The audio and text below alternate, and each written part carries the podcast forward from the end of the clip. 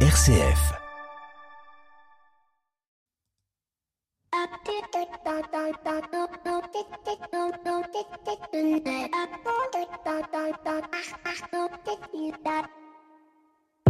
Bonjour à toutes et à tous. Un pape est mort, un autre est appelé araignée. Araignée, quel drôle de nom pour un pape. Et pourquoi pas libellule ou papillon? Elle est bien bonne, elle est irrésistible, vous l'avez comprise Je vais vous la recommencer. Un pape est mort. Une petite comptine qui aurait sûrement fait sourire le pape émérite Benoît XVI, trouvant peut-être qu'elle manque un peu de théologie, mais certainement pas de philosophie, car en bon philosophe, il aurait certainement souligné que si l'on parle, ou l'on évoque, ou que l'on fait sourire, de quelque chose, de quelqu'un, eh bien c'est que la personne ou l'entité existe encore. Je me souviens d'ailleurs de l'un de mes tout premiers cours de philosophie, je vous rassure pas avec Benoît XVI, où l'on s'est posé la question Dieu existe-t-il? Et notre professeur nous a dit, après nous avoir fait parler quand même, eh bien Dieu existe tant que le mot Dieu existe. Car tant que ce mot existe, l'idée de Dieu existe et la question même de Dieu persiste. Voilà peut-être ce que le pape théologien, philosophe et musicien aurait peut-être pensé, mais qu'il n'aurait certainement pas dite, tellement il avait de respect pour la personne qu'il avait en face de lui, à partir du moment où vous ne remettiez pas en cause les fondements dogmatiques, théologiques, évangéliques de l'Église. Benoît XVI s'en est allé rejoindre Dieu, Père, Fils et Saint-Esprit le 31 décembre dernier, le jour de la fête de son prédécesseur Saint Sylvestre, qui entra dans l'histoire par le baptême qu'il donna à Constantin et par de ce fait faire de l'Église un lieu de pouvoir temporel, mais aussi par sa présence sur, pardon, par sa non-présence sur deux conciles majeur où il refusa d'aller, Arles et Nicée. Deux papes, deux ambiances pourrait-on dire, mais contrairement à son prédécesseur, eh bien Benoît XVI laisse à l'Église une pensée riche qu'il faudra encore longuement découvrir et explorer. Peut-être même qu'un jour il sera saint, on l'espère, et ou docteur de l'Église, ça Dieu seul le sait. Bienvenue dans l'écho des solutions. L'écho des solutions Patrick Longchamp.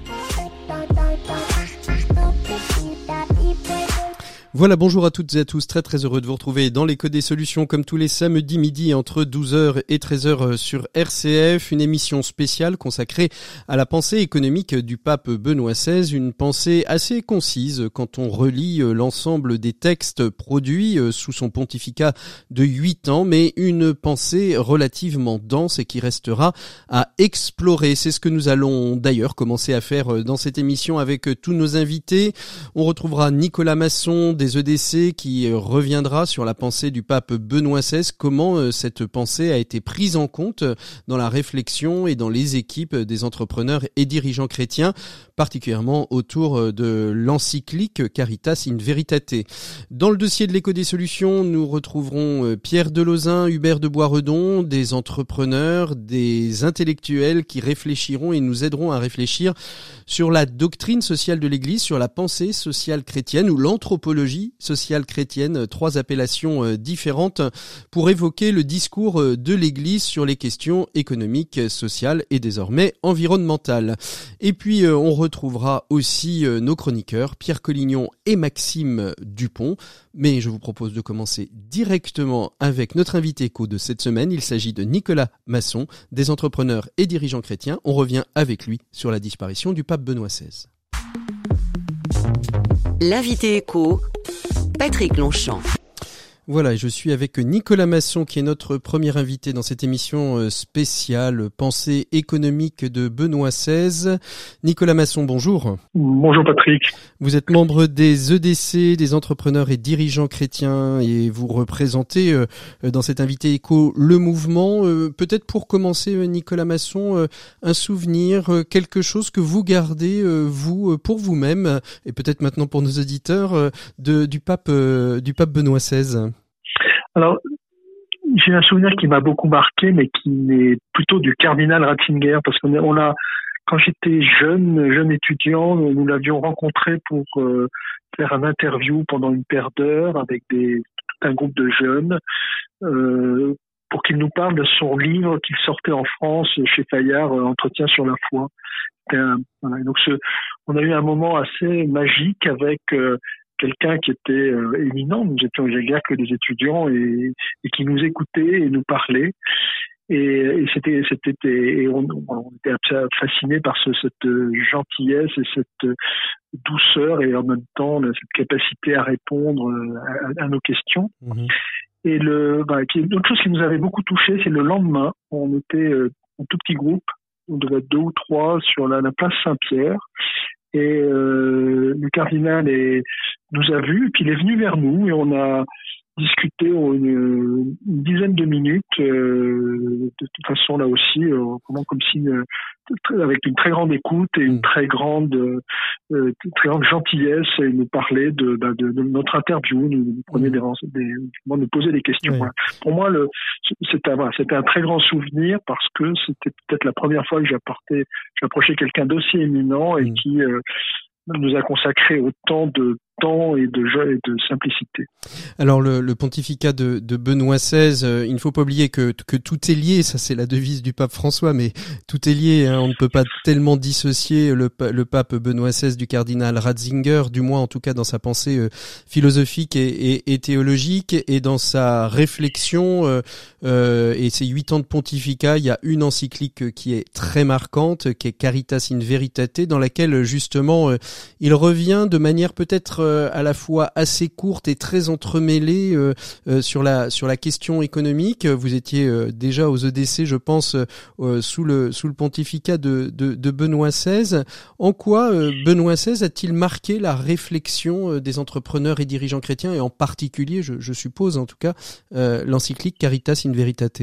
Caritas in Veritate, oui, c'est certainement une pour l'économie une très grande encyclique de, vous savez, ces encycliques qui euh, qui ont qui ont un impact euh, incroyable sur euh, la, vie économique même si ce, ce, cet impact il n'a pas forcément la même euh, même euh, résonance.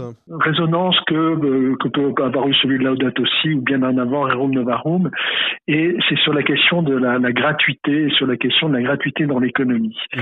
et, et, il y a une petite phrase et c'est intéressant parce que souvent quand on parle de, de ce qui a bougé l'économie ben, souvent ben, c'est cette petite phrase qui revient et en Caritas in Veritate alors de mémoire, ça doit être euh, au, au, milieu dans le paragraphe 36 où il rappelle que euh, la gratuité, le don et la gratuité euh, doivent être dans l'économie normale et doivent être au cœur de l'économie normale. Et, et, ça, c'est quelque chose qui finalement a été assez, assez révolutionnaire. Mmh. quand quand, quand, ce texte est sorti, donc c'était juillet 2009, il y a eu des réactions, dont, dont, des membres des EDC très éminents également, qui avaient dit jusque-là le, le pape, tout ce qu'il dit c'est vachement bien, mais là franchement il n'a rien compris. L'économie c'est pas la gratuité. Et, euh, donc ça a provoqué, ça a provoqué le débat alors euh, chez les EDC à ce moment-là. Oui, oui, oui, ça, il y a eu un débat, euh, mais ça n'a pas duré longtemps parce qu'en fait on, on, a très vite senti que c'était prophétique. Euh, c'est quelque chose de prophétique et c'est quelque chose qui a, je pense, révolutionner la pensée entrepreneuriale et économique et va poursuivre cette révolution parce qu'elle elle fait comprendre que euh, le, le bah, l'économie c'est pas simplement l'échange euh, l'échange ou le contrat. C'est aussi quelque chose qui est de l'ordre du don euh, du don de, de, du fait que la personne aime aime les autres. Et ça c'est quelque chose qu'il a introduit et il n'a pas introduit en plus de l'économie. Il a bien expliqué c'est dans l'économie. Et quelques années après ben, on, constate effectivement que un contrat sans un minimum de gratuité quelque chose qui marche pas bien un, un management il est bien il est vraiment un leadership est vraiment entraînant si euh, il s'appuie sur cette capacité à donner à être gratuit. Et, je pourrais parler de la relation client où c'est tout à fait étonnant à quel mm. point la générosité est fondamentale. Oui, donc ça ferait franchement bouleverser le, le, fonctionnement, la, réflexion économique. Et je pense qu'on n'a pas fini d'y réfléchir. Et c'est quelque chose où, euh, dans nos écrits, on revient sans cesse dessus. On, on, a cesse, on revenu cette dimension du. On, a le sentiment, on en discutait euh, avec avec Pierre Guillet il y a quelques il y a quelques semaines hein, dans, dans l'écho des solutions que euh, le, le message des, des, entrepreneurs et dirigeants chrétiens euh, et la notion de bien commun, finalement, euh, la bascule de ce que vous m'en dites, je sens que cette bascule, pour parler davantage, mettre davantage en avant la question du bien commun, se fait en effet autour de Caritas in Veritate. Ou jusque-là, vous parliez peut-être plus de d'anthropologie sociale chrétienne, de doctrine sociale de l'Église, et que la notion de bien commun, à partir du moment où cette notion de gratuité arrive finalement dans le discours euh, euh, de la pensée sociale, euh, fait faire une bascule dans votre manière d'aborder la, la, la, question au sein de, de, votre mouvement. Oui, alors bascule, on, on, imagine un mouvement rapide, en fait, oui, mais, mais c'est une bascule lente, oui. certainement une bascule. C'est pas le. Voyez, je, voyais le, le, la balançoire des, des, des, des petits enfants. Non, c'est pas ça. C'est quelque non. chose qui va être plus long, mais oui, c'est une, elle n'est pas finie cette bascule. Je pense qu'on n'a pas fini de, de, de, comprendre à quel point le, cette phrase est, cette phrase qui n'est pas grand chose hein, mmh. dans ce texte. est prophétique. Elle, a été précieuse. Elle est prophétique. Elle a été très précieuse et, et, elle est fondamentale pour repenser l'économie aujourd'hui. Mmh. Eh ben, on, on, en restera euh, là-dessus euh, parce que le, le, temps passe très très vite et qu'on a plein d'autres invités à interviewer. Merci beaucoup Nicolas Masson d'avoir été euh, notre invité écho de cette semaine. De toute manière, on va continuer à creuser avec avec vous, en tout cas avec Pierre Collignon, la pensée la pensée de, de Benoît XVI sur le mode économique, puisque c'est sa chronique qui suit à l'instant. Juste le temps d'une petite virgule et on retrouve Pierre Collignon. Merci Nicolas, à très bientôt. Au revoir. Au revoir Patrick. Pour une économie du bien commun, la chronique des entrepreneurs et dirigeants chrétiens, Pierre Collignon. Voilà, et on est avec Pierre Collignon qui rentre de vacances. Bonjour Pierre. Bonjour Patrick. Alors avec euh, cette année euh, qui commence difficile hein, d'éviter les vœux qui sont euh, comme un point de passage obligatoire, vœux de bonne santé, vœux de paix dans le monde, vœux de bonheur, autant de choses importantes qu'on ne peut que souhaiter à tout à chacun. Pourtant, euh, c'est un autre vœu que vous voulez formuler aujourd'hui, deux jours après les obsèques du pape Benoît XVI. Vous vouliez nous parler de lui, je suppose. Hein? Oui, mais avant d'y venir, et, et comme je ne voudrais pas que vos auditeurs me prennent pour un ours mal léché, je tiens quand même à leur souhaiter une belle année. Dans le contexte actuel où l'on nous annonce tous les jours son lot de, de catastrophes, nous ne pouvons pas nous priver d'espérance et je ne peux que souhaiter à chacun la joie du don et la force d'innover et d'entreprendre. L'innovation, la volonté d'entreprendre, quel lien avec euh, le théologien et le philosophe qu'est Benoît XVI, ou plutôt qu'était le pape Benoît XVI je vais y venir, mais, mais d'abord permettez-moi d'encourager nos, nos, auditeurs à, à, découvrir ou à redécouvrir la pensée économique de ce pape qu'on a trop tendance à associer à la seule euh, théologie, ce qui est déjà très bien, naturellement. Je les encourage en tout cas à reprendre ces textes et en particulier Caritas in Veritate, qui est un texte à la fois théologique, philosophique, économique, écologique, politique, qu'on aura, je crois, jamais fini de, de découvrir et qui restera certainement comme un des grands textes de la doctrine sociale de l'Église. Alors nous n'aurons pas le temps bien sûr d'évoquer euh, toute la richesse de cette encyclique euh, avec vous en tout cas, mais sur euh, quel point voudriez-vous plus particulièrement insister Pierre? Le premier point qui me frappe, c'est le débat entre justice et charité qui est au cœur de cette encyclique et qui nous rappelle que la charité exige la justice, mais qu'elle la dépasse et la complète dans la logique du don et du pardon. Autrement dit, la société n'est pas uniquement constituée par des rapports de droit et de devoir, on en, parle beaucoup, hein, mais plus encore et d'abord par des relations de gratuité, de miséricorde et de communion. C'est, je crois, un point essentiel pour tout acteur du monde économique, car si les relations économiques doivent reposer sur la justice, l'équité des salaires, euh, des prix par exemple, l'absence de vol évidemment ou de tromperie, eh bien, la charité, autre nom de l'amour, sera toujours nécessaire. Et nous tous, entrepreneurs, nous sommes appelés à construire une société juste, ce qui est déjà un combat difficile, mais cela ne suffit pas, car il faut aussi construire la civilisation de l'amour. Alors comment, y contribuer quand on a l'obligation de faire euh, du profit, euh, qui est un indicateur clé en fait? Ben, C'est aussi un apport de cette encyclique, je crois, que, que de nous rappeler que le profit est utile si, et si seulement, en tant que moyen, il est orienté vers un bien commun. Et par là, Benoît XVI nous rappelle que la visée exclusive du profit, s'il est produit de façon mauvaise ou s'il n'a pas le bien commun pour but ultime, risque de détruire la richesse et d'engendrer la pauvreté. En matière économique, c'est cela, viser le bien commun, rendre sur un marché de vrais services aux autres. La vérité s'apprécie ici à l'aune de l'éthique. Le pape de l'époque évoque-t-il déjà euh, la question de la RSE oui, bien sûr, il n'ignore pas les thèmes à la mode déjà à l'époque, hein, euh, de la business ethics, et de la responsabilité sociale de l'entreprise, et il cite euh, longuement les diverses parties prenantes. Mais, mais Benoît XVI n'est pas un naïf. Il, sait bien qu'il y a de tout dans ce courant de responsabilité sociale de l'entreprise, mais il sait aussi que ce courant d'éthique des affaires est parfois éloigné de la véritable éthique et fait passer pour de l'éthique ce qui en est parfois le, le contraire. Et ça lui permet, et c'est ça qui est vraiment intéressant, de, de, de revenir sur ce qu'est véritablement l'éthique. Et, et, il dit non pas une éthique quelconque, mais une éthique amie de la personne. J'aime beaucoup cette expression, une éthique amie de la personne. Après avoir différentes, diverses formes de business éthique, de finance éthique, etc., processus qu'il qualifie d'appréciable et qui mérite un large soutien, il ajoute qu'il existe une vraie et une fausse éthique, et que la vraie éthique est celle qui respecte la dignité de l'homme et les règles morales naturelles. Mmh. J'imagine qu'il y a bien d'autres points euh, qui sont abordés dans cette encyclique. Euh, en général, une encyclique aborde beaucoup, beaucoup de points. Oui, et c'est pourquoi, comme je le disais en introduction, il faut encourager tous nos auditeurs à explorer cette dimension économique du pape théologien, car dans cette encyclique, il aborde la question de la mondialisation et il ouvre quelques pistes intéressantes il revient sur le rôle des entrepreneurs en les encourageant à réfléchir à des techniques, y compris juridiques, favorisant le souci du long terme. Alors il insiste également sur l'équilibre des ordres sociaux, c'est-à-dire le marché, l'État, mais aussi la société civile, qui est essentiel, car, euh, dit-il, elle est marquée par l'esprit du don. Oui, ce à quoi l'Église a toujours été très attachée. Mais Benoît XVI, à l'époque, va, plus loin. Il nous encourage à intégrer le don et la gratuité, et ça c'est nouveau, dans le domaine marchand et dans le domaine politique. Si cela signifie, comme le suggère le pape, que la solidarité doit être le domaine de tous et ne peut donc être déléguée seulement à l'État, c'est assez simple. Mais il va plus loin. Comment imaginer, aux côtés d'entreprises classiques cherchant le profit, d'autres formules? Comment intégrer le don dans la politique, qui est le domaine de l'impôt obligatoire plutôt, enfin le politique, et, comment l'intégrer également dans le domaine marchand. Alors tout cela ouvre de formidables pistes de réflexion sur le plan juridique et économique, et je crois vraiment qu'il faudra des années, et vraiment beaucoup de temps, pour découvrir toutes les richesses de Caritas in Veritate, qui restera un des très grands textes de la doctrine sociale de l'Église et que j'encourage vraiment tous nos auditeurs à aller relire. Merci beaucoup euh, Pierre Collignon de cette belle introduction euh, que nous allons poursuivre avec nos invités, en particulier Pierre Delezin, autour de cette pensée économique de, de Benoît XVI qui semble assez courte et pourtant extrêmement dense. Et comme vous l'avez dit, il faudra certainement des années euh, pour pouvoir la découvrir dans sa plénitude.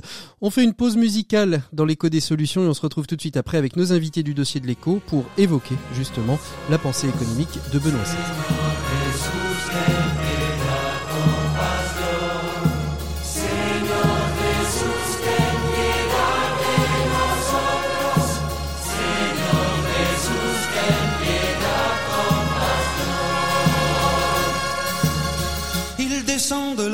Il embrasse la terre.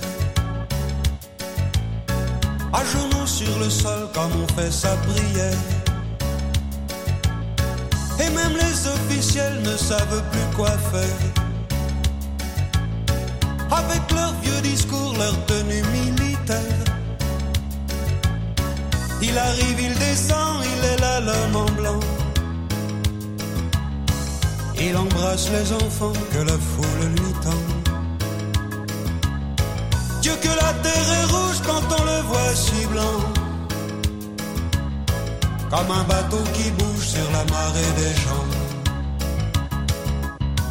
Et les mots qu'il prononce dans les haut-parleurs sont des coups de semonce qui leur vont droit au cœur. Il arrive, il descend, il est là, blanc.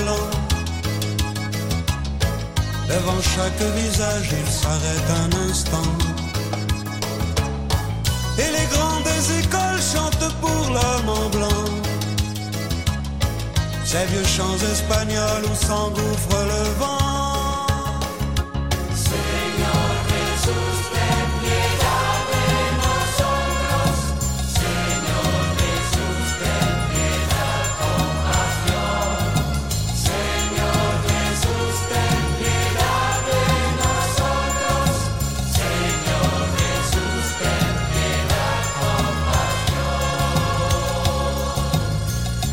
Le plexiglas à l'épreuve des balles. Ne le sépare pas des foules qui dévalent. Il arrive, il descend, il est là l'homme en blanc. Son parcours est rempli par des millions de gens. Dieu que la place est noire quand on le voit si blanc. Comme une vague d'espoir où s'accrochent les gens.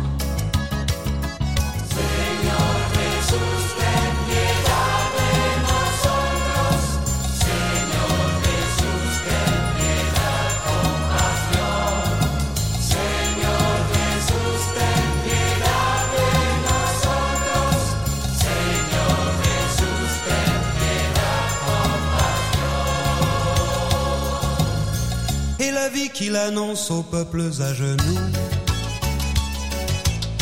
C'est comme une réponse qui les remet debout. Il arrive, il descend, il est là l'homme en blanc.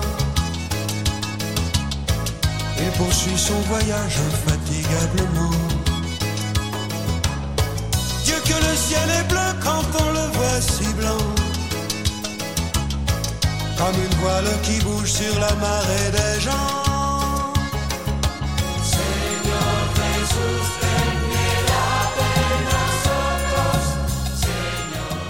C'était Pierre Bachelet, l'homme en blanc sur RCF, une chanson évoquant la personnalité de Jean-Paul II, mais on sait combien euh, les deux papes, euh, Benoît XVI et Jean-Paul II, sont et étaient complémentaires. Nous on retrouve tout de suite nos invités du dossier de l'éco des solutions et pour commencer, eh bien je vous invite à redécouvrir la pensée économique de Benoît XVI par Benoît XVI lui-même. C'était dans l'avion qui le ramenait des JMJ de Madrid en 2011. La crise économique actuelle confirme ce qui était déjà apparu dans la précédente grande crise économique. C'est-à-dire que la dimension éthique n'est pas une chose extérieure au problème économique, mais une dimension intérieure et fondamentale. L'économie ne fonctionne pas seulement comme une autorégulation mercantile, mais elle a besoin d'une raison éthique pour fonctionner pour l'homme. Et il apparaît donc de nouveau, comme l'avait dit Jean-Paul II dans sa première encyclique sociale, que l'homme doit être le centre de l'économie et que l'économie ne peut se mesurer par les profits maximums, mais pour le bien de tous, en incluant la responsabilité des autres et de l'autre. L'économie ne marche vraiment bien que si elle fonctionne de façon humaine et dans le respect de l'autre, avec différentes dimensions de responsabilité. Responsabilité non seulement pour soi-même, mais aussi pour le monde. L'Europe est responsable pour l'humanité tout entière. On doit toujours penser les problèmes économiques avec cette clé de la responsabilité aussi pour les autres, pour les parties du monde qui souffrent, pour ceux qui ont faim et ceux qui n'ont pas de futur. Et puis, troisième dimension, nous avons une responsabilité pour le futur. Nous savons que nous devons protéger notre planète et se mettre au service du travail économique pour tous. Et aussi penser pour demain et pour aujourd'hui. Si les jeunes n'ont pas de perspective dans leur vie, notre aujourd'hui est dans l'erreur. Il est mauvais. L'Église et sa doctrine sociale ouvrent la capacité de renoncer au maximum du profit et voir les choses dans la dimension humaniste et religieuse. Être l'un pour l'autre.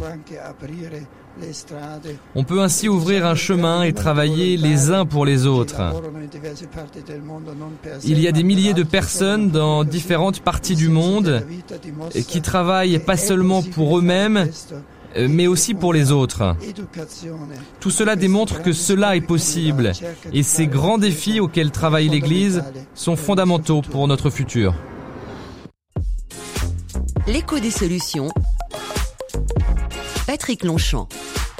Voilà, et on ouvre donc le dossier de l'éco des solutions avec Pierre Delozin, qui est président de l'Association des économistes catholiques.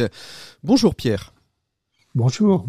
Merci beaucoup euh, d'être euh, avec nous aujourd'hui dans l'écho des solutions pour évoquer euh, la pensée économique du, pape Benoît XVI. On, vient juste d'entendre cette prise de parole hein, qu'il a eue dans l'avion au retour des, JMJ de, de 2011. Quand on écoute ce, cette prise de parole hein, qui dure 2 minutes 40 à peu près, on a l'impression que le pape Benoît XVI avait la qualité qu'il avait de la clarté du propos a tout dit et que après ça finalement on n'aurait presque plus d'émissions euh, à faire. Qu'est-ce que vous en pensez, euh, Pierre Delozin? Ça peut être une solution. Enfin, on peut aussi suivre son conseil et essayer de développer dans la direction qu'il donne. C'est vrai, c'est vrai que dans, dans le, le, pape Benoît XVI euh, a, a, a, écrit euh, l'encyclique Caritas in Veritate, qui est une encyclique qui est à la fois, euh, j'ai envie de dire, sociale, mais aussi euh, théologique, qui est aussi à la fois presque un peu évangélique et exégétique. C'est vraiment toute sa pensée économique se situe dans ces quelques pages de Caritas in Veritate. Oui, il est intervenu, comme d'ailleurs dans l'intervention que vous citiez, mais enfin pour l'essentiel, euh, c'est Caritas in Veritate. Vous savez, c'était un homme qui avait une pensée très méthodique et très approfondie. Donc il a eu ces trois encycliques sur les trois vertus théologales, il y a eu la charité qui est arrivée au moment où on attendait une encyclique de réaction par rapport à la, à la crise euh, financière qui était euh, quelques années, juste quelques, deux années deux avant. Ans, deux ans avant, oui. Et, et donc il a, il a approfondi sa pensée en montrant euh, que la réflexion sur la charité pouvait donner un éclairage tout à fait euh, intéressant et nouveau par rapport aux questions qu'on se posait immédiatement de l'économie. Et il le fait avec les qualités qu'on lui connaît, celle que vous citiez qui est la, la clarté et je dirais l'exigence. Et l'exigence l'a poussé régulièrement, c'était vrai dans d'autres domaines d'ailleurs, on en parle par exemple des problèmes des abus dans l'Église, l'a poussé à un moment donné à aller beaucoup plus loin que là où on allait avant, et peut-être où lui-même allait avant, en approfondissant. Et c'est le cas avec Caritas in Veritate, où il y a à la fois une reprise de thèmes classiques de la doctrine sociale de l'Église et des percées tout à fait remarquables, et non encore plus remarquables qu'il s'agit de quelqu'un avec Benoît XVI qui n'est pas euh, non seulement pas un économiste, mais qui ne s'est jamais frotté dans sa vie réelle à la question avec des questions de type économique. Donc euh, il les aborde et il les aborde et il a des éclairages fulgurants tout à fait étonnant, y compris pour les professionnels dans les entreprises ou les économistes. Exactement, et c'est ce que nous disait euh, Nicolas Nicolas Masson, ce qui a bousculé d'ailleurs un petit peu euh, les, chefs d'entreprise et les économistes, c'est quand il introduit euh, la question de, la gratuité dans, l'économie, la gratuité et le don dans l'économie, ce qui à cette époque particulièrement particulièrement une, époque de crise pousse un petit peu les, chefs d'entreprise dans, dans, dans son retranchement, dans leur retranchement pardon. Tout à fait. Et donc la réaction des chefs d'entreprise, notamment évidemment euh, chrétiens, c'était de se, non pas de dire mais c'est vraiment étonnant, euh, ça n'a rien à voir, etc. mais c'est plutôt en fonction de la manière dont le, le, pape le présentait, de se dire mais oui, c'est clair, il y a une vraie question là. Et la manière dont il le présentait, c'est précisément lié à sa conception globale de l'homme. C'est-à-dire qu'il a mis en évidence des faits extrêmement simples, à savoir que l'économie est insérée dans le tissu des relations humaines, elle est animée par des hommes, et ces hommes ont euh, des priorités, des valeurs, euh, et notamment des valeurs morales, mais ils peuvent aussi avoir des valeurs qui sont moins morales, mmh. et le résultat de l'économie va dépendre directement de ça. À partir de ce moment-là, les relations avec les, entre les hommes deviennent fondamentales, et dans les relations avec les hommes, il y a toujours une dimension essentielle de gratuité, c'est-à-dire de gratuité, d'ouverture, de, de don d'une manière ou d'une autre, et ça se traduit dans la vie économique. Mmh. Ça se traduit tout simplement dans la vie de l'entreprise par le fait que une entreprise, c'est aussi au départ une forme de communauté où des gens travaillent ensemble. Et s'ils travaillent ensemble en calculant en permanence tout ce qu'ils font les, toute l'aide qu'ils peuvent s'apporter les uns aux autres, l'entreprise ne marche pas. L'entreprise ne marche que parce qu'il y a une dose de gratuité. À partir du moment où on conçoit ça, on se dit, ah ben oui, la question est, est tout à fait essentielle. Mmh. Et à ce moment-là, évidemment, on est conduit à approfondir en se disant, mais quelles conséquences j'en tire, moi, dans ma vie, comme chef d'entreprise, comme économiste ou autre. Mmh. Et, et, et, on le voit bien aussi, hein, cette gratuité, euh, cette mise en perspective hein, du don et de la gratuité de l'entreprise ne peut être euh, ré réalisée, ne peut être effective que si on y associe aussi les, les deux éléments euh, qui sont au cœur même de cette encyclique, qui sont euh, l'amour de la vérité, l'amour de la charité. Oui, c'est des éléments très importants, parce que l'amour de la charité, c'est évidemment ce qui nourrit euh, cette gratuité, parce que la gratuité, ça pourrait être n'importe quoi. Je veux dire, en soit un acte gratuit, ça peut être tout ce qu'on veut. Et là, c'est la gratuité du don, c'est la gratuité de la générosité et de la générosité dans les, dans les rapports mutuels. Et donc, euh, c'est un point important. Et un autre point important qu'il a toujours tenu, c'est que on ne fait pas ça par un espèce de grand élan affectif totalement déconnecté des réalités. C'est que, au contraire, on arrive à vraiment déployer cette charité ou ce don, cette gratuité que parce qu'on l'insère dans la réalité des rapports. Hmm.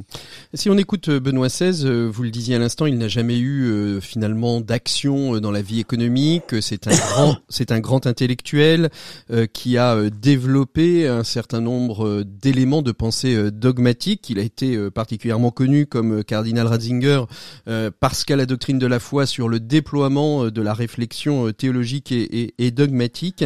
Et pourtant, ce, cette pensée économique extrêmement pertinente euh, est liée à cette euh, à cet amour de Dieu. Finalement, on a le sentiment que euh, ce n'est pas juste un effet de manche parce qu'il y a eu une crise économique, mais que quand il pose cette question du don de la gratuité, du bien commun, la notion de l'amour de la vérité, la notion de la responsabilité des entreprises, la notion de développement de développement des peuples avec cette mise en perspective de la question de la microfinance, mais aussi de l'éducation parce que on ne peut développer le monde économiquement que si euh, on développe de manière massive l'éducation. Tout ça est enraciné d'abord dans la contemplation. La foi et la raison, finalement, c'est le retour à Fides et Ratio de Jean-Paul II. Totalement, dans lequel il avait eu euh, certainement une part euh, tout à fait considérable. Mais du coup, ça lui, ça permet un éclairage, y compris dans des domaines totalement inattendus. Par exemple, il a dans Caritas in Veritate une page tout à fait extraordinaire sur le marché, et le marché, comme on sait, peut être l'objet d'une idolâtrie où on considère que c'est une réponse en quelque sorte neutre qui permet de faire avancer le, la, vie économique sans avoir à se référer à des valeurs. Et lui euh, le prend en sens inverse en disant mais attendez mais le marché c'est une interaction de personnes c'est une construction sociale ça va donc dépendre fondamentalement des priorités et valeurs de ces personnes et de la manière dont cette interaction est organisée. Et du coup, le sens du marché est totalement différent. Et en même temps, c'est non seulement ça peut permettre d'introduire les dimensions de gratuité ou de générosité, dans la mesure où la priorité que se donnent les acteurs est quelque chose qu'ils choisissent librement et qui peut être donc inspiré par cette générosité, mais aussi ça permet de comprendre comment fonctionne mieux le marché, qui n'est pas une espèce d'entité abstraite qui tombe du ciel, c'est des personnes qui interréagissent, c'est des personnes avec leurs priorités. Mmh. Et donc, c'est cette anthropologie euh, tout à fait différente qui permet d'éclairer des phénomènes qu'on aurait considéré dans la pensée économique habituelle comme isolé de, de cet arrière-plan. Et comme vous le disiez, cet arrière-plan, c'est une considération de l'homme, une anthropologie, mais non pas d'un homme qui regarde son nombril, mais d'un homme, homme qui se reconnaît comme étant lui-même celui qui a reçu de Dieu, c'est-à-dire celui qui ne trouvera véritablement son sens et la plénitude de du sens de son action que en le rapportant à celui qui lui a tout donné, c'est-à-dire à Dieu. Mhm. Est-ce que ça veut dire euh, quelque part que Benoît XVI, à la fois, on a le sentiment qu'il critique le capitalisme, mais qu'en même temps, il le défend C'est-à-dire que euh, on a le sentiment qu'à la, fois, il voudrait mettre fin à cette manière capitalistique euh, de, de, diriger économiquement le monde, et en même temps, il dit on en a besoin parce que c'est aussi le lieu de développement des peuples. Oui, parce que le, il euh, prend le terme. D'abord, il parle surtout de marché ou de d'économie de marché, d'économie d'initiative, de libre concurrence, comme le faisait déjà Jean-Paul II dans euh, Centesimus c'est-à-dire on lui posait la question est-ce que le capitalisme a gagné? Il répond mm. non, le, tout dépend de ce que vous parlez. Et là, c'est un peu la même chose, c'est-à-dire qu'il dit Attendez, prenez l'interaction réelle des personnes dans une économie d'initiative et de liberté, vous pouvez appeler ça capitalisme, mais le point fondamental, c'est de savoir comment c'est orienté, c'est-à-dire quelles sont les priorités, et notamment comment on réinsère cette activité proprement économique dans le cadre beaucoup plus large du développement de la personne, de la société, puisque la personne ne se développe pleinement que dans la société. Mmh. Est-ce que Benoît XVI euh, a été entendu euh, selon vous euh, Alors moi j'ai ma petite idée, mais j'aimerais avoir la vision du président de l'association des économistes catholiques. Est-ce que vous avez l'impression que le pape Benoît XVI, aujourd'hui, dans l'économie mondiale ou dans l'économie européenne, parce qu'il parle beaucoup d'Europe aussi, hein, parce que l'Europe a été particulièrement touchée à contre-coup de, cette crise des, des subprimes, a été entendu? Ben, C'est une voie parmi d'autres hein, dans un développement qui s'est produit. Il y a un domaine, par exemple, qui me paraît très important, qui est le domaine de l'investissement éthique, c'est-à-dire l'idée que l'investissement, comme tous les actes économiques, est un acte qui relève de, l'éthique ou, ou, de la morale. C'est une idée qui était peu répandue il y a 15-20 ans, qui est beaucoup plus répandue. Et euh, on voit un développement de fonds éthiques divers et variés, qui, dans lequel, évidemment, la voix de Benoît XVI joue un rôle pour les chrétiens, principalement, moins en dehors du monde chrétien, bien entendu, mais pour les chrétiens. Et parce que ce qui compte réellement, c'est la manière dont les acteurs vont faire évoluer leur comportement. Benoît XVI ne met pas l'accent sur la réglementation publique, bien qu'il en reconnaisse l'importance décisive en matière économique et financière, mais sur l'action des acteurs. Parce que si les acteurs ne sont pas, eux, orientés dans le bon sens ou s'efforcent pas d'orienter mieux leur action dans le bon sens, la réglementation atteindra vite ses mmh, limites. Mmh. et donc c'est là qu'il y a un apport très important. Car le Vatican vient de sortir un document, enfin plus exactement l'Académie pontificale des sciences sociales, qui s'appelle Mensura Bonum, sur l'investissement dans la perspective de la foi. Mmh. Et on est totalement dans le la continuité de Caritas in Veritate, et qui précisément insiste sur cette dimension de l'investissement orienté par la bonne éthique, pas n'importe quelle éthique, la bonne éthique. Je vous posais la question, euh, Pierre Delezin, parce que quand on regarde la loi Pacte telle qu'elle a été euh, développée, on a le sentiment d'avoir une réponse à Benoît XVI avec euh, l'introduction, ou du moins, oui, l'introduction dans le Code du commerce que l'entreprise n'est plus uniquement au service des actionnaires, mais peut-être au service de plus grands que, que soi, la notion d'entreprise à mission qui a été créée, la responsabilité sociale des entreprises. Bref, on a le sentiment qu'il y a eu une réponse aux appels de, Benoît XVI euh, je dirais, c'est une réponse qui va dans le même sens. Est-ce que c'est dû directement sur ce point-là à l'appel de Benoît XVI On ne sait pas, puisqu'il y a un, concert de général, il y a un concert plus large de voix qui est allé dans ce sens-là. Il a joué euh, un rôle de, dans sa de partition particulière, mais un rôle dans un concert plus large. Mmh le, le, la question de gratuité du don dont on parlait tout à l'heure est beaucoup plus spécifique, parce que là, vous l'entendez beaucoup moins souvent. Or, c'est une dimension totalement, totalement essentielle. Mm. Sur la le conception différente de l'entreprise, c'est une idée qui est plus répandue, mais il a été très important qu'à un moment donné, l'Église ait dit, voilà, pour moi, c'est clairement une priorité forte. Mm. Et ça, ça a joué un rôle dans le concert général. Mm. Alors vous parliez de la gratuité du don. On avait reçu euh, dans, ces, dans, dans cette émission euh, Benjamin euh, Pavageau qui, a, qui avait sorti justement un, un, ouvrage, une méthodologie pour apporter la notion de don et de gratuité dans la construction du, du management et, et, et, du leadership. On voit de plus en plus d'ouvrages autour de cette question-là. D'après vous, c'est quelque chose qui est en train. Euh, qui est en train de, de, de changer. On a l'impression même que la, la pandémie euh, qu'on a traversée, euh, alors on parle moins de Benoît XVI dans cette, dans cette pandémie, on a, on a, on a l'impression que justement cette notion de don, de gratuité, d'ouverture à l'autre a, a permis d'aller un petit peu plus loin, de poser un pas de plus dans la pensée économique de Benoît XVI, particulièrement dans cette question du, du don et de la gratuité.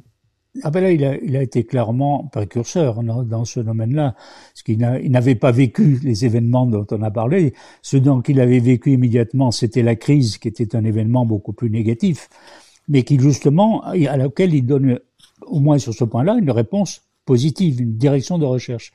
Et ce qui est intéressant, c'est que ça retrouve à la fois des événements euh, comme la pandémie, mais aussi la, tout le renouvellement de la pensée avec les questions écologiques, et puis bien entendu les nouvelles générations. Euh, tous les chefs d'entreprise vous disent que on est devant une génération dans laquelle une partie importante des, des, des jeunes qui arrivent, qui arrivent dans l'entreprise, ont une conception différente de ce qu'ils attendent de l'entreprise, notamment dans ce qu'on appelle la recherche du sens.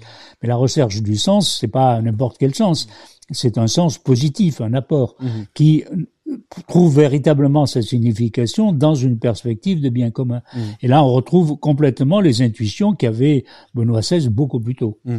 Et, et, un changement aussi dans la conception du travail. Moi, je vois de plus en plus euh, de jeunes euh, travaillant entre 10, 12, 15 mois, 24 mois, puis euh, prenant 6 mois pour aller soit se mettre au service d'une cause, soit aller voyager, découvrir, découvrir le monde. on arrive un peu au terme de cet échange, Pierre Delezin. L'héritage de Benoît XVI sur la pensée économique, qu'est-ce qui reste à découvrir? Je disais en introduction que la pensée économique de Benoît XVI était extrêmement dense et qu'il faudrait peut-être des dizaines et des dizaines d'années, bien qu'elle soit concise, hein, parce qu'elle prend pas beaucoup de place dans, dans le corpus euh, euh, de la pensée de Benoît XVI. Elle prend pas beaucoup de place, mais en même temps, on a le sentiment que c'est euh, si on met un peu d'eau, elle va tripler, quadrupler, centupler de volume pour en faire vraiment un corpus de pensée. Dans le, où est-ce qu'on en est et quel héritage il va laisser d'après vous? Ah ben là, je crois qu'il laisse un, héritage majeur, et précisément un héritage qui est une tâche, c'est-à-dire une tâche à, effectuer, une tâche à effectuer pratiquement pour la mettre en œuvre, mais aussi, comme vous le dites, une tâche intellectuelle pour élaborer, aller encore au-delà en disant qu'est-ce que ça veut dire en pratique, qu'est-ce que ça signifie? Et ce qui est intéressant, c'est de voir avec le recul que cette pensée a encore plus de portée de signification aujourd'hui qu'elle n'en avait il y a dix ans. Et on peut penser que ça va être encore le cas à l'avenir. Donc ça, ça reste un texte totalement, totalement fondamental. Hmm.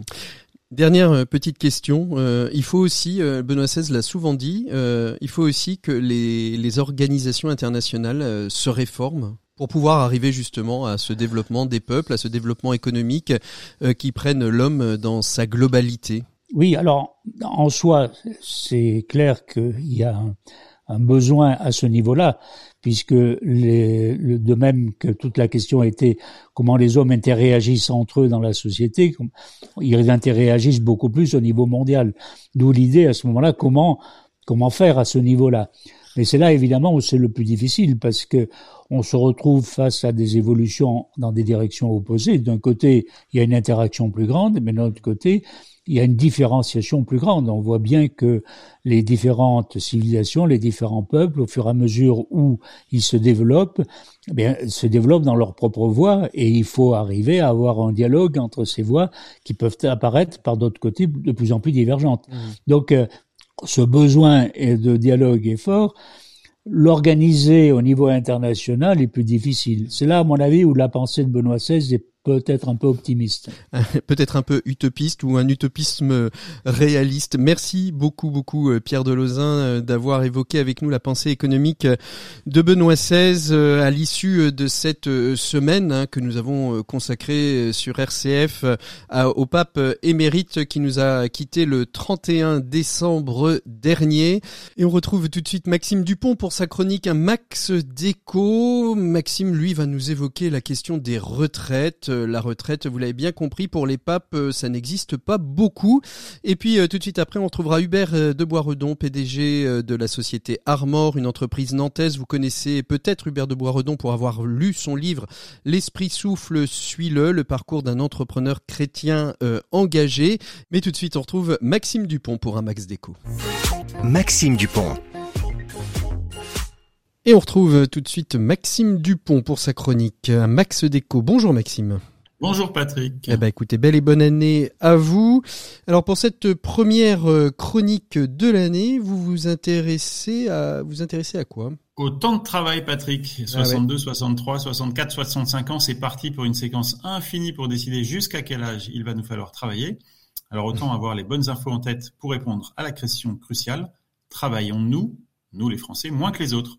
C'est le sujet d'une étude tout juste publiée par le XERFI. Et alors, quelle est la réponse? Et la réponse est non. Nous ne travaillons pas moins que nos voisins européens et nous travaillons même mieux.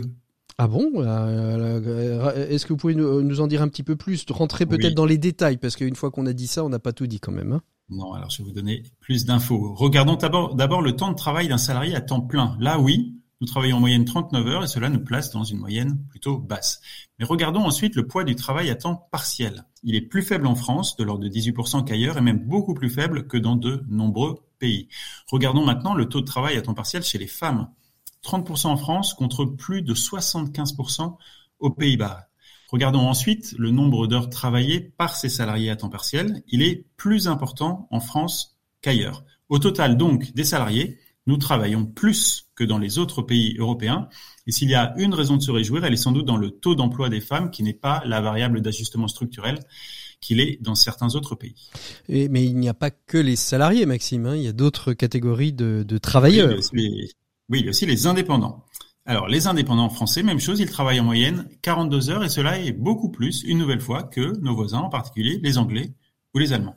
Mais là, vous, vous nous parlez de cette semaine de, travail, euh, vous parlez de travailler. Qu'en est-il des vacances et, d'autres RTT Alors, vous avez raison, regardons là à l'échelle de l'année. Là, oui, nous travaillons moins avec 1500 heures de moyenne, de travail en moyenne par an, et c'est moins que la moyenne des pays comparables. Mais la question est, est-ce que nous créons moins de valeur? Eh bien non, et le génie français est là, nous sommes bien plus productifs, 18% plus productifs par exemple que les Britanniques, pas mal pour un pays censé passer son temps à la machine à café.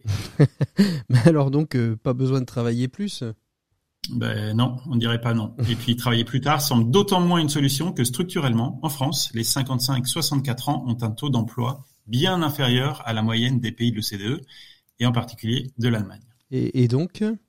Et donc, bah, bonne chance à nous pour démêler. pour démêler tout ça et travailler plus. Ouais, mais je pense que le, les, il y a, y a, des métiers euh, où en fait on se pose même pas la question. On pense au pape, par exemple, puisque on évoque la question du pape Benoît XVI dans l'écho des solutions cette semaine. Euh, ben les papes, euh, eux, ils ont finalement quasiment pas de, de, de, de retraite et, et, et, nos prêtres et nos évêques s'arrêtent à 75 ans. C'est peut-être un modèle à suivre. Merci beaucoup, Maxime. Nous, on se retrouve la semaine prochaine et on continue tout de suite avec notre invité des 7 minutes pour changer le monde. 7 minutes pour changer le monde, l'écho des solutions. 7 minutes pour changer le monde. Comment le pape Benoît XVI a changé le monde et a permis à des entrepreneurs de changer le monde? C'est ce qu'on va voir avec notre nouvel invité. Il s'agit d'Hubert de Boisredon. Bonjour Hubert. Bonjour Patrick. Merci beaucoup d'être d'être avec tous.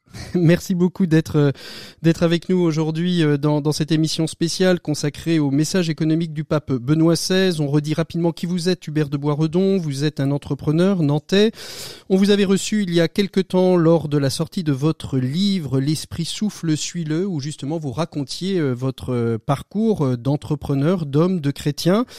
un parcours riche et on sent qu'il a été marqué par le, le message de l'Église. Avant de rentrer un peu dans ce que a pu vous apporter ou ce qu'a apporté le pape Benoît XVI. Que gardez-vous du pape Benoît XVI, Hubert de Boisredon?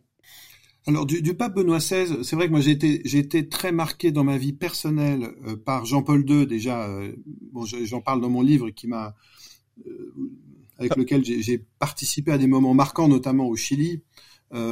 et puis avec le pape François aussi qui me qui me marque par son engagement très fort. Benoît XVI, j'ai moins eu de contact personnel, mais cependant euh, je, je, réalise aujourd'hui à quel point il a sa parole de théologien, sa parole euh, de d'homme de, foi, en fait, a marqué aussi mon engagement aujourd'hui sur mmh. différents plans. Mmh.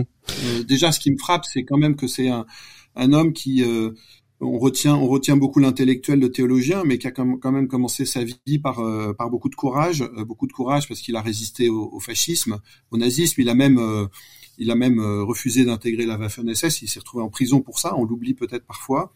Euh, et, et, en fait, c'est toujours un homme qui a cherché la vérité et à, à, à, à, être libre au nom de la vérité. Et ce mm. qu'il a montré déjà dans sa propre vie.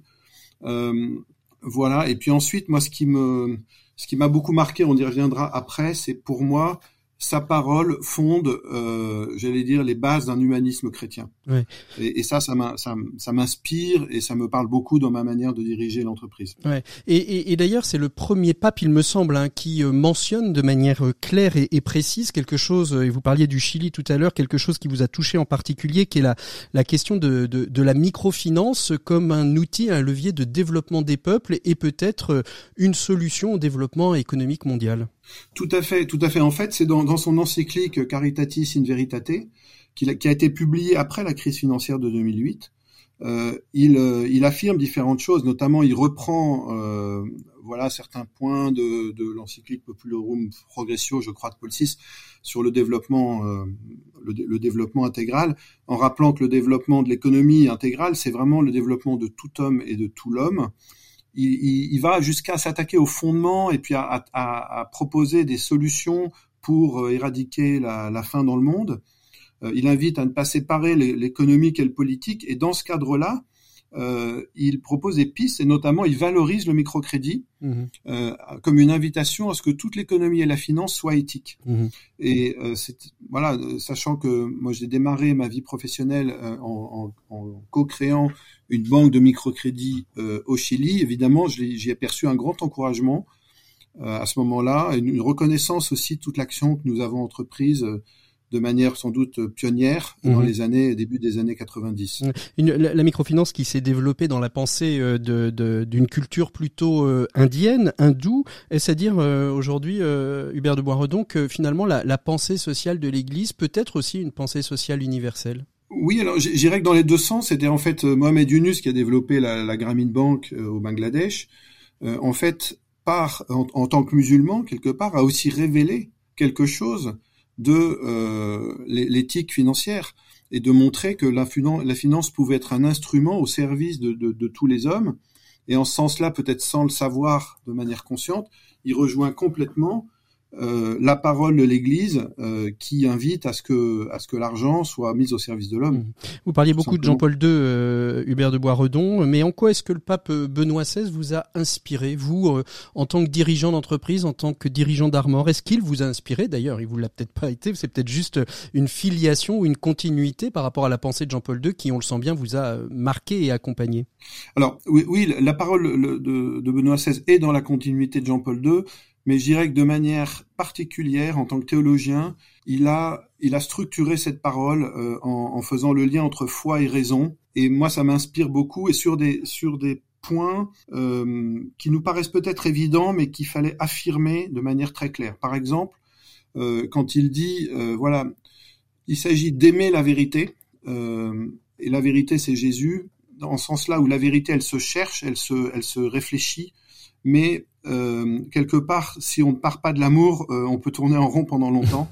il y a, y a, un acte, enfin vraiment l'amour est, est, est, très profond euh, chez euh, Benoît XVI. D'ailleurs, ses derniers mots, paraît-il, euh, avant de mourir, ça a été Jésus, je t'aime, qui montre bien qu'au-delà de l'intellectuel qu'il était, c'était un, un, un, homme profondément aimant.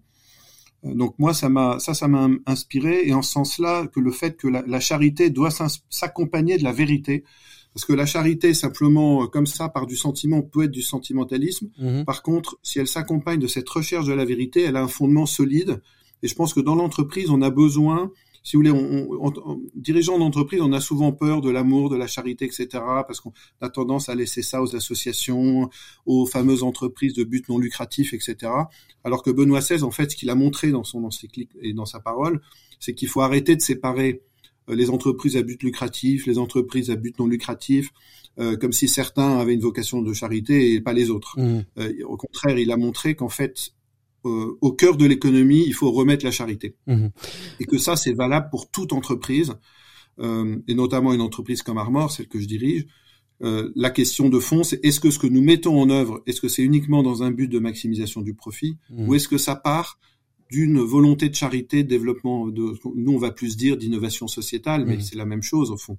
Est-ce que ça part d'un désir de euh, d'améliorer le monde par amour du monde? Mmh. voilà. Il en parle d'ailleurs. Ça, ça chose. Ouais. Il, il, je disais, il, il, parle, il parle d'ailleurs Benoît XVI beaucoup. Je me souviens d'un, et on en parlera euh, très certainement euh, dans, dans, dans le reste de l'émission, de la responsabilité des entreprises euh, qui, euh, qui, qui, qui, vous est chère. Est-ce que vous avez le, le sentiment que sur l'ensemble de ces messages, parce qu'il a, il a parlé, euh, Benoît XVI a beaucoup parlé de, de finances, de finances positives, qu'il fallait repenser les gouvernances internationales, qu'il fallait aussi réfléchir, réfléchir. Est-ce que vous pensez qu'il a été entendu, le pape Benoît XVI, dans, dans, dans tous les, les messages? Il a assez peu écrit, a parlé d'économie. Il a écrit des choses très belles dans Caritas in Veritate. On peut pas dire que ce soit l'essentiel de son message, mais pourtant, à chaque fois qu'il a écrit ou parlé, c'était euh, assez euh, assez pertinent. Et quand on le relit aujourd'hui, 10, euh, 12 ans après, il y a toujours cette même pertinence. Vous pensez qu'il a été entendu?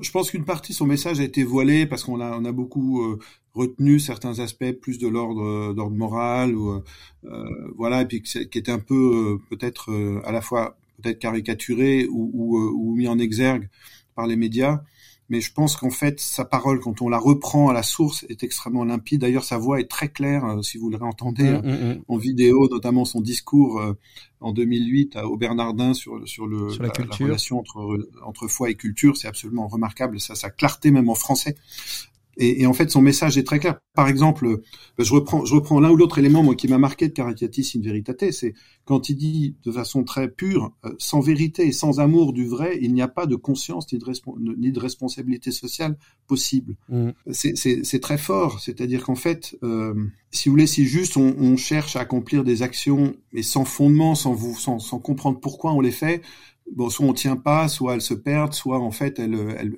elles, elles perdent leur valeur. Euh, quand il dit, par exemple, la charité n'existe jamais sans la justice. Mmh. En fait, pour un, un, un dirigeant d'entreprise qui désire faire le bien, rappeler que essayer d'exercer son métier de dirigeant avec charité suppose aussi qu'on ait vraiment un vrai souci de justice sociale. ça, c'est très puissant si on va jusqu'au bout de ça. Voilà, quand il dit par exemple la, la source euh, du développement intégral est de voir en l'autre l'image de Dieu, et en disant que seule la, la, charité éclairée par la lumière de la raison et de la foi permettra un développement harmonieux. Fait, qu'est-ce qu'il veut dire? Si on cherche juste à faire du développement par principe, sans, sans, sans en oubliant qu'en fait le fondement de tout ça, c'est quand même voir dans l'autre l'image de Dieu. Mmh. Eh bien, petit à petit, on, notre engagement peut devenir soit une idéologie, soit va s'enfermer sur lui-même, soit va se, là aussi, va perdre ses valeurs d'origine. Mmh. Bon, tout ça pour dire qu'en fait, je trouve que Benoît XVI, il rappelle euh, l'essentiel. L'essentiel, c'est quand même l'amour. La source de nos actions doit être l'amour. Il remet d'ailleurs en, en, avant euh, la valeur de l'agir gratuit, même pour les entrepreneurs. Est-ce qu'on est capable, en tant qu'entrepreneur, d'agir gratuitement mmh. euh, ou est-ce que tout est calculé uniquement dans le but du profit? Donc mmh. en fait, il remet l'amour au cœur de notre vie, au cœur de notre engagement. Moi, c'est ça qui me touche. Et, et en fait, derrière tout ça, en fait, il, il, nous, il nous invite à, à habiter, à, à, développer un humanisme chrétien. C'est quoi un humanisme chrétien pour moi? C'est un humanisme animé par la charité, qui se laisse guider par la vérité, en, en se rappelant que la charité et la vérité, c'est pas des choses innées, mmh. ce sont des dons à recevoir. Et c'est ça qui est euh, que je trouve très beau dans son message. Merci beaucoup Hubert de Boisredon euh, d'avoir été avec nous euh, dans cette émission spéciale consacrée à la pensée économique de Benoît XVI. On peut renvoyer, on peut aussi vous renvoyer d'abord à votre livre L'esprit souffle suis-le, mais aussi un qui a été coécrit avec euh, l'un de nos invités Pierre Delezin et votre épouse Marianne de Boisredon, euh, justement sur la question de, la finance aux éditions euh, DDB et qui pose cette question aujourd'hui de, de la finance de la finance mondiale. Merci à tous mes invités d'avoir permis en, en ce samedi d'évoquer la pensée économique du pape Benoît XVI. On ne le redira jamais assez. Elle est concise, mais elle est dense. Elle va nous permettre de continuer à réfléchir. Elle apporte une pierre à la pensée euh, économique, euh, sociale et environnementale euh, des entreprises. Merci donc à Pierre Collignon, Nicolas Masson, Pierre Delozin et Hubert de Boisredon d'avoir accepté très rapidement et d'avoir bousculé leurs agendas pour nous permettre de réaliser cette émission. Nous, on se retrouve la semaine prochaine. On parlera complètement d'autre chose puisque on évoquera avec mon invité de comment ne plus râler en entreprise. Ça peut être un défi du mois de janvier à l'heure des bonnes résolution. Vous pouvez aussi nous retrouver en podcast sur toutes les plateformes dédiées, où vous voulez, quand vous voulez, c'est ça l'écho des solutions. Et puis retrouver aussi euh, d'autres émissions dans la même dynamique de celle euh, de Benoît XVI et de sa pensée économique. Je pense euh, au leadership et aidons avec Benjamin Pavazo, je pense à la question de la finance mondiale avec Bertrand Badré, je pense bien évidemment aussi à l'émission que nous avions consacrée au livre L'esprit souffle suit-le d'Hubert de Boisredon et tant d'autres que je vous laisserai découvrir. Voilà, bonne écoute des programmes de RCF. À la semaine prochaine. Au revoir.